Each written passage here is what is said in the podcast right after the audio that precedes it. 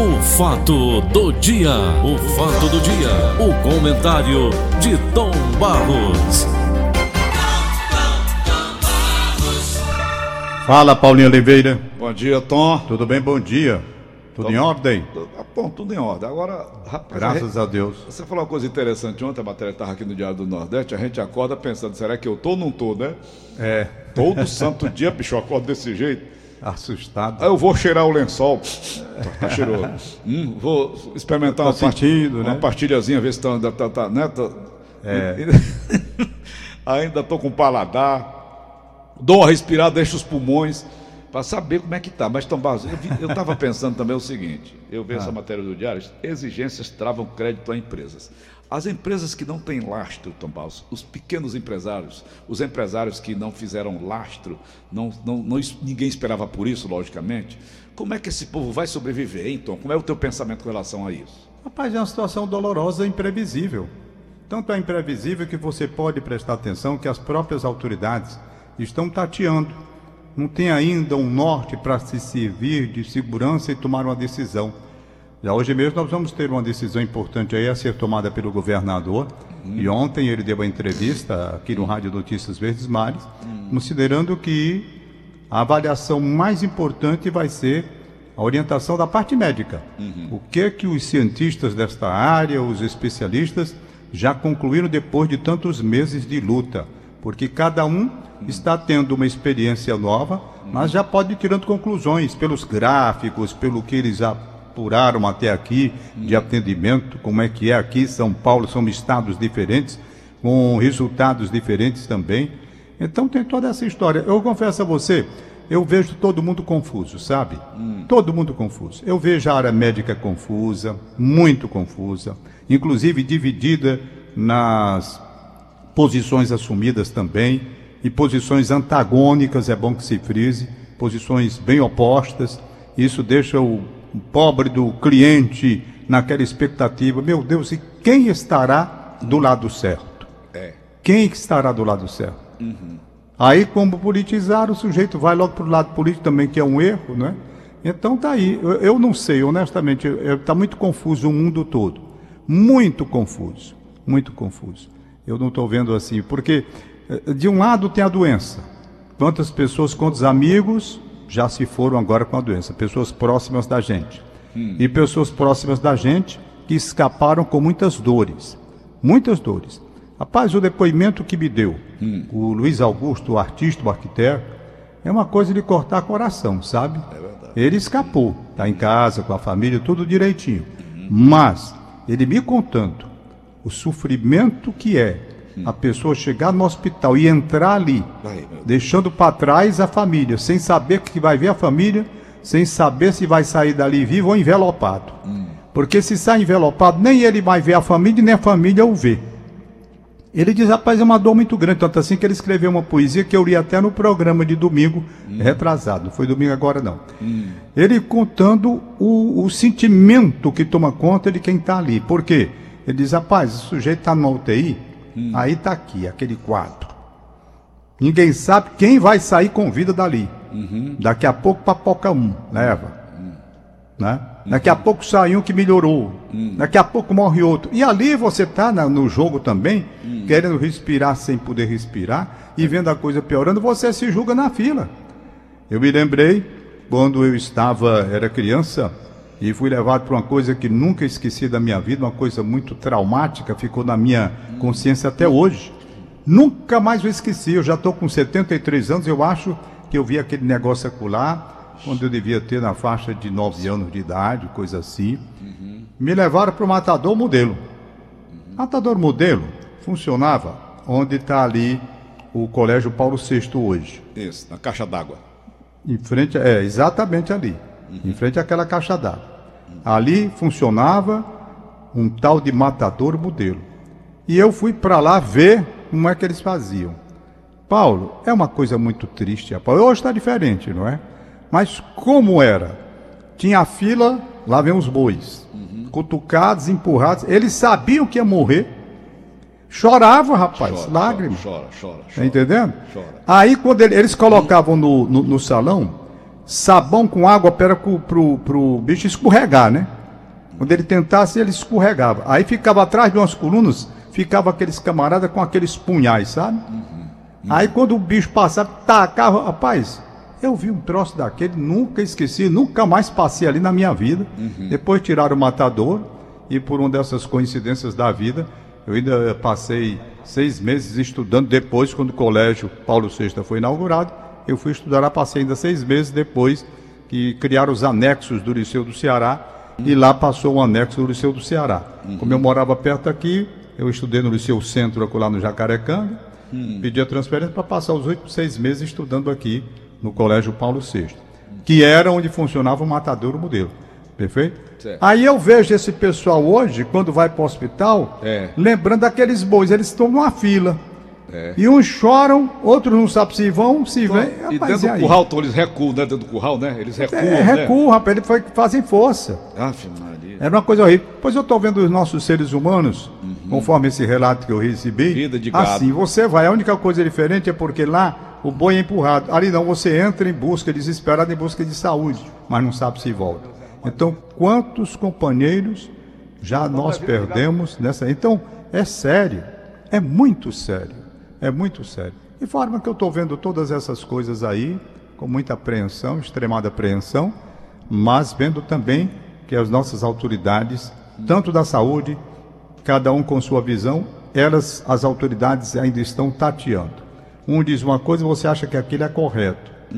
Mas aí você vai buscar um outro especialista que tem uma outra visão e vê a coisa completamente diferente. Mas o que, é que se pode fazer? É se proteger mesmo e ver a passagem dos dias. Eu acho que está demorando muito. É nada, não é nada. Desde março que eu estou aqui. Ô, Tom, Hein? em homenagem a essa vida de gado que nós estamos levando, que você tá, acabou de falar, com muita propriedade, eu vi, eu vi também o abate, sabe de quê, Tom? De avestruz. Ô, rapaz, eles botavam na, na cabeça da avestruz Ah, uma venda, a bichinha não vê que estava entrando no corredor da morte. ah, Oh, meu Deus do céu. Tom Barros. ah. Aras, Aras, Augusto Aras, Procurador-Geral da República, requer abertura de inquérito contra o governador do Pará por gastos de 50 milhões de reais com respiradores defeituosos vindos da China. Você conhece São Paulo, você deve ter andado pela 25 de março, você deve ter conhecido lá a- a- aquela galeria Pagé, onde só vem produto quengado, né, Tom? Eles- tu sabe que a eu China conheço São Paulo, faz muitos anos que eu não vou a São Paulo e não gosto de São Paulo. Uhum, não, Não sei porque eu não tenho Gosto nenhuma não. simpatia. Transmiti muitos jogos da cidade de São Paulo, mas nunca me senti bem em São Paulo. Não Mas- gosto da cidade, porque Tom, também eu não sei. Mas o que eu quero levantar é a ideia, né? Agora, se- tudo, tudo certo, da China, certo. tudo da China, Tom. A gente sempre teve a ideia de que da China tudo era falsificado, né? É, nós tivemos sempre essa ideia de que da China não prestava, o que vinha do Paraguai também não prestava. Isso. né? Era a ideia que se tinha. Ah. Falava assim, contrabando, aquela coisa toda. Hum. Entretanto, depois, pode prestar atenção, as grandes empresas, Uhum. elas colocaram, principalmente de alta tecnologia, Hum. elas colocaram filiais na China e passaram a ganhar a partir daí, pela própria marca que eles tinham que manter na questão da qualidade, eles passaram a ganhar melhor significação e todos passaram a acreditar que o produto não vinha mais como nos primeiros tempos, com aquela possibilidade de dar defeito logo no início, e ganharam a confiança do público mundial, os produtos chineses. Né? Então você pode observar que hoje já não há aquela ideia de que o produto não presta. Além do mais, tudo que a gente passa hoje, rapaz, eu não vou longe não. Fala. Eu estava, eu estava na França. Com quem era que eu estava, meu Deus? Não sei se era com Mossoró. Era com Mossoró? Não, na França não, foi na Alemanha. Foi bem. Eu, não, foi na França, agora eu me lembrei, foi na França mesmo. Nós tivemos que comprar umas conexões lá para fazer o negócio da transmissão. Fomos numa loja que estava perto comprar essas conexões que era preciso fazer. E compramos, compramos. Quando chegamos lá no hotel, fomos ver, tudo chinês. Tudo, tudo chinês. Tudo. E trave funcionou maravilhosamente bem, sem nenhum problema. No começo era que era assim, mas depois as grandes empresas se estabeleceram lá. E claro que as grandes empresas elas têm que zelar pelo nome, pela marca. É. Não é? Agora, respiradores, Tom, pelo amor de Deus. Eu né? não sei, Paulo. Aqui eu estou vendo também uma matéria, por exemplo, essa questão de, de roubalheira na época de coronavírus. Ladrão existe em toda parte. Com coronavírus, sem coronavírus. Os ladrões, eles estão sempre pensando como ludibriar, como enganar para tirar proveito da situação. Chega uma situação dessa aí, os ladrões, verdadeiramente ladrões, eles dizem: pronto, está aí a grande chance. Então, cabe à autoridade de fiscalização intensificar o seu trabalho para saber onde é que está o roubo. Aqui, por exemplo, eu estou lendo a matéria, aliás, é hoje pela manhã, quando eu acordei, investigada pela Força Tarefa da Lava Jato no Rio de Janeiro, a OS, que é OS?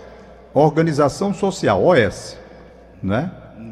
Já recebeu, OS Labas, já recebeu 256,5 milhões pela implantação e gestão de hospitais de campanha para vítimas da Covid-19, doença causada pelo coronavírus. Veja lá, lá. essa empresa, investigada pela Força Tarefa Lava Jato no Rio de Janeiro, já recebeu 256,5 milhões. Aí eu pergunto, por que, que as autoridades lá do Rio de Janeiro foram buscar exatamente uma empresa que já estava sendo investigada pela Lava Jato, quando poderia ter procurado uma empresa idônea que não estivesse sujeita a uma situação assim? Não é? Então você já começa a desconfiar. Por quê? É a pergunta que fica no ar. Por quê? É uma coisa muito séria, extremamente séria. Quer dizer, chega o momento onde você não vai precisar da licitação, aí vai buscar logo uma empresa que está envolvida com o problema da Lava Jato. Será que só tinha essa empresa, não tinha uma empresa idônea, outra que não tivesse envolvido com falcatrua, não? Então tudo isso leva à desconfiança. É. Como eu estou vendo denúncias de roubo em toda parte, não, porque está havendo roubalheira, que não sei o quê, que é esse jogo político, é bom que se frise também, jogo político pesado, com verdades e mentiras, com fake news e notícias legítimas, a gente vê de tudo, não é?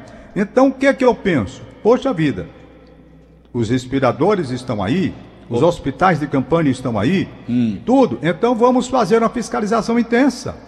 Para isso é que nós temos os órgãos próprios para cuidar, É. exigir dos gestores uma prestação de contas. Meu amigo, como foi esse negócio desse respirador aqui? Você fala no Pará. Eu não falo com relação ao Pará, não. Eu falo com relação ao Brasil inteiro. É. O Brasil inteiro. Nós estamos mais do que nunca precisando da fiscalização. Holofotes acesos com todas as luzes, fortes luzes, para saber onde está indo o dinheiro, como está sendo utilizado o dinheiro e o- a conclusão dos trabalhos, se com material adequado, se houve superfaturamento, essas coisas que têm de ser apuradas. Ô, Tom. Porque denúncias existem. Sim, mas a denúncia não é tudo. A pessoa vai ter no situação emergencial que fazer, faz, porque faça direito. Diga, Paulinho. Não, é o seguinte: respiradores quengados, né? 56 milhões de reais. Seriam esses respiradores já utilizados lá na China, viraram sucata, foram encostados e estão empurrando para cá para o Brasil, Tom Barros? Tu, que- como é- é que você analisa isso? É, não, ninguém pode provar uma situação Não, assim. Provar não, mas É tudo é possível. Tudo é possível, claro que é. Aqui, no nosso Tudo é país. possível. Pis- é- Aqui é possível. é- Aqui é possível e impossível, Paulo. É. Aqui no Brasil é assim. Você tem razão. Às vezes esses respiradores estavam sendo utilizados. Não, difícil é para mim. Eu não tenho condição de dizer uma coisa dessa, se sim, se não. Mas que dá para desconfiar. No Brasil, lamentavelmente, a gente ainda desconfia de tudo, né? Desconfia de tudo. É um país, parece que nasceu vocacionado. Meu amigo, não vou longe não, Paulo. eu espero, Tom, que em, junho você já esteja ao vivo, nós já estejamos ao vivo Eu lá- tenho lá- muita vontade de sair de casa. Eu, a minha, eu tenho muita vontade de voar, muita vontade. Eu estou sentindo uma falta muito grande de fazer uns voos. Ô, Tom. não é? Pegar aí o Sabino Freire, pegar meu amigo Valdones também, meu amigo Sabino, sair com os voos, porque eu tenho necessidade de voar, rapaz. É uma Tá coisa que está na minha alma. Eu passo um tempo, eu estou agoniado com esse negócio, sabe? Eu vejo aqui os aviãozinhos na televisão É. e vejo. Agora mesmo teve uma live da- dos 68 anos da Esquadrilha da Fumaça. É. E eu vi a live todinha aqui, bonita e tal. Hum. Aí o cara se vê preso dentro de casa, cara. Mas isso é um sofrimento menor. Isso não é nada diante do sofrimento dessa gente que fica em casas com tanta gente oito pessoas, dez pessoas dentro de uma casa pequena. Então eu não estou sofrendo nada, não. Isso é besteira. Tá. Isso é frescura. Quando eu vejo o sofrimento das outras pessoas, eu digo, eu estou no céu. Eu estou aqui com saúde, estou trabalhando no rádio, no jornal e na televisão, só porque estou preso dentro de casa, isso é frescura minha. Aí vou tirando da minha cabeça, eu digo, o que é isso? Eu estou feliz, eu estou aqui com a família, e posso estar reclamando de coisa nenhuma? Outras pessoas sim têm de reclamar, eu não. Eu tenho que agradecer a Deus, ainda está assim, Tá que ainda não peguei a doença, posso pegar a qualquer momento, porque todo mundo sabe Mas que ninguém está protegido, nem dentro de casa. É. Não é? O Augusto está aí, pegou dentro de casa. Paulo, Paulo, Paulo Quezado, eu conversei com ele, para não sair não. Peguei fui aqui dentro de casa mesmo. É. Então eu posso pegar também, em qualquer momento. É. Afinal de contas, você faz compra quase todo dia. Dois em dois dias você tem que fazer as compras. É. E aí, ninguém está sujeito. Então eu não tenho nada que está reclamando, não. Negócio de estar querendo voar. Chega o momento próprio. Estou agradecendo a Deus, agradecendo também ao Sistema Verdes Mares, que tem me dado todo o suporte né, para que o trabalho corra normalmente. Me deu tudo aqui dentro de casa, graças a Deus. E eu estou um homem que não posso reclamar. Eu reclamo, mas quando eu penso nisso, eu recuo e vejo que eu não tenho motivo nenhum para estar reclamando de nada É. de nada. Estou agradecendo. Eu tenho, por exemplo, uma preocupação muito grande. Agora mesmo eu estava vendo aqui um depoimento de uma enfermeira. Estava vendo o depoimento de uma enfermeira. Ela dizendo que quando chega em casa desaba. Então, Cadê o nome dela aqui, meu Deus? Eu estava vendo, achei interessante o depoimento dela, mas fugiu. Deixa eu ver se aparece aqui outra vez. Ela está ela tá na área de risco, não é? É. Os médicos estão na área de risco. Tá. Aí ela disse que se. Achei bonito, sabe por quê, Paulo? Ah, é. Deixa eu ver se ela aparece aqui, rapaz. Estava tão legal. Pronto, achei. Deixa eu ver se abre agora. Somos heroínas. Opa, achou de novo. Pronto, achei. Abriu de novo. E diz assim: Somos heroínas que chegam em casa e desabam. O relato de uma enfermeira em meio à pandemia. Ela diz que quando está na luta, sabe? Está aqui, o relato de Alessandra de Mello, formada em enfermagem há 27 anos, sobre sua rotina em dois empregos em hospitais na Bahia, após o Covid. Então ela conta que ela se enche de coragem, É. ela tem 48 anos. Ela se enche de coragem e entende que está ajudando as pessoas e aquilo dá para ela uma força interior muito grande. Entretanto, quando ela chega em casa, aí, meu amigo, ela vai lá para o fundo do poço. Entendeu? É mesmo. Claro, por quê? Porque o risco é maior, que ela tem família, É. ela tem família, tem netos, tem tudo. Resultado, o risco que ela está trazendo para dentro de casa. Para dentro de casa. Tá. Então, é o caso que eu estou pensando. Da minha filha, que é enfermeira, está se expondo também, de uma forma maior. Ela não está trabalhando diretamente, mas está de forma indireta. Então, quando chega em casa, tem os filhos, tem o marido. O marido vai buscar aquela história, o risco para todo mundo. Então, essas pessoas, elas foram chamadas no momento emergencial a um compromisso com a profissão que assumiram, um verdadeiro sacerdócio, porque risco elas estão correndo muito mais. Aí eu fico preocupado, claro. Né? Eu digo, meu Deus, até que ponto a Giannini vai conseguir se livrar dessa doença se ela está em contato direto com a matéria, praticamente? Mas é isso mesmo. né? Todos nós temos os nossos desafios, as nossas profissões. É. Quando nós abraçamos uma profissão, nós sabemos do que há de, de risco ou não. Por exemplo, apresentadores de programa policial. Quando ele assume a responsabilidade, eu já fui e você também. Você foi apresentador de programa policial durante muitos anos. Muitos Cidade de Areia, lá na Ceará Rádio Clube, quando eu era seu diretor. Era lá que você apresentava. Fez aqui na TV Diário. Você fez eh, primeiramente lá. A Cidade de Areia foi lá, comigo. Não é? Depois a patrulha policial na Rádio Depois a Povo. patrulha policial. E você sabia o risco que corria. Quando eu apresentava o programa, primeiro nos bastidores policiais na Rádio Birapuru, depois passei a apresentar o Crime Não Compensa, aí na, na Rádio Verdes Mares. Fui ameaçado muitas vezes, sabia dos riscos que corria, tive alguns problemas exatamente porque você vai bater de frente com pessoas de uma área extremamente perigosa e que tem, não tem responsabilidade nenhuma para matar. Então você está ali, mas você assumiu porque sabe o risco que corre, você assumiu. Não é verdade? Se você não quiser ser pau, não quero essa área aqui não, É. porque é uma área complicada, eu não vou querer mais. Pronto. Aí Ser você juiz- sai. ser Mas juiz, você promotor, assume né, compromisso, você vai correr risco. Então você assume o juiz de direito. Muito bom. Pronto. Juiz de direito, assume, pega lá um- uma estabilidade boa, um ordenado bom, mas ele sabe, Sabe. que vai ter que sentenciar. Sentenciar muitas vezes com relação a essa parte do crime organizado. Ixi. Quando ele dá a sentença, o cara que foi condenado já olha para a cara dele e marca. É. Então ele sabe que vai correr risco também, não é? Uhum. Então são profissões onde você, no momento, você não pode abrir. Então o médico, o enfermeiro hoje que trabalha nessa área, lamentavelmente muitos já têm morrido, outros estão contaminados, mas eles não poderiam recuar porque imagina só um quadro, um cenário. Se todos eles recuassem, É. as pessoas iam ser atendidas por quem? Olha aqui o jornal de hoje: 2 mil policiais afastados. É. Suspeitos de coronavírus, né? Pois é. Então, ô Tom, ficamos por aqui. Tom, o presidente da República vem ao Ceará agora no meio de- do mês de junho para, Sei. para entregar a transposição da- do São Francisco. Seria possível trazê-lo aqui do nosso programa? Eu ia lhe perguntar isso, aí você esticou um Eu pouquinho. não acho que ele deva vir nem para entregar coisa nenhuma. No momento atual, rapaz, não é para estar se entregando nada.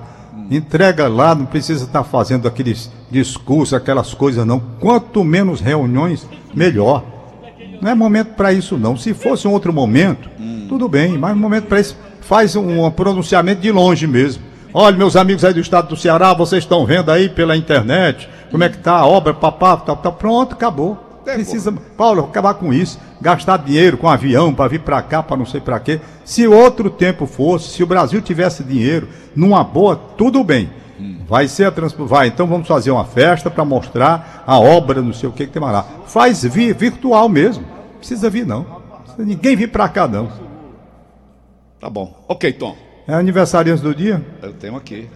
Eu tenho aqui, eu tenho aqui alguns também, o J. Rômulo, nosso locutor, o filho dele está aniversariando, Ah. Eduardo Gonzaga Nogueira, completando 39 anos. Rapaz, eu pensei que o J. Rômulo era mais novo, o filho dele já vai com 39 anos, J. Rômulo. É, acabar o velho sou eu. Eduardo Gonzaga Nogueira, 39 anos, um abraço para o Eduardo. Tem a cunhada dele também, a Suzy. Aliás, o Eduardo ele mora no Fortim. Eduardo Gonzaga Nogueira mora no Fortim. Tem a Suzy, Tá. no Conjunto Ceará, que também está aniversariando. Suzy, um abraço para você aí no Conjunto Ceará. E Paulinho, hoje eu quero apenas anunciar é, a missa de sétimo dia da senhora Terezinha de Jesus Bezerra, mãe do Ribamar Bezerra. Essa missa vai ser pelo Instagram da Funerária Eternos. Certo. Às 19 horas, vai ser celebrada pelo padre Eugênio Pacelli. Pacelli. Padre Eugênio você conhece, É aqui aí do do, Santo Inácio, Inácio. Isso. né, nosso amigo. Ele celebra também na TV Diário. Então, a missa será hoje às 19 horas. Celebração do Padre Eugênio Pacelli. Você pega no Instagram da Funerária Eternos a, a missa pela alma de Dona Terezinha de Jesus Bezerra, mãe do nosso querido amigo, estimado amigo, ex-companheiro de trabalho, empresário Ribamar Bezerra. Bom dia para você Um abraço e um abraço e para os ouvintes, claro. Ok. Milena Gaia na Gentilândia, sua família lhe parabeniza.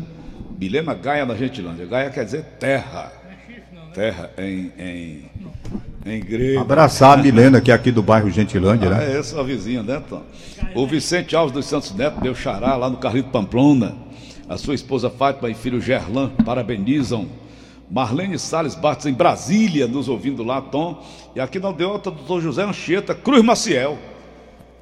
Doutor José Ancheta Cruz Maciel, psiquiatra, gente muito boa, Parabéns. casado com a maminha, minha amiga, minha amiga, gente boa, muito boa também. Isso é uma família maravilhosa. Tá certo. Abraçar o doutor Anchieta. Ele é, ele é muito fiel ao nosso trabalho, sabe, Paulo? Muito obrigado. Doutor Anchieta, muito fiel. E tá aí na linha de frente, né? Tá. Tá lá, atendendo. É com guerreiro. toda essa situação. É outro que tá na batalha. Tá no front. Tá no front. Ok, Tom. Paulinho, reclamação. Quero reclamar que aqui em Itapipoca não temos ajuda do prefeito. Não ganhamos cestas básicas, nem vale gás, nem porra nenhuma. Tem famílias que passam fome por momentos difíceis. Peço a ajuda de vocês. Tá bom? Itapipoca. Lá é o João, né? É. Eu vi.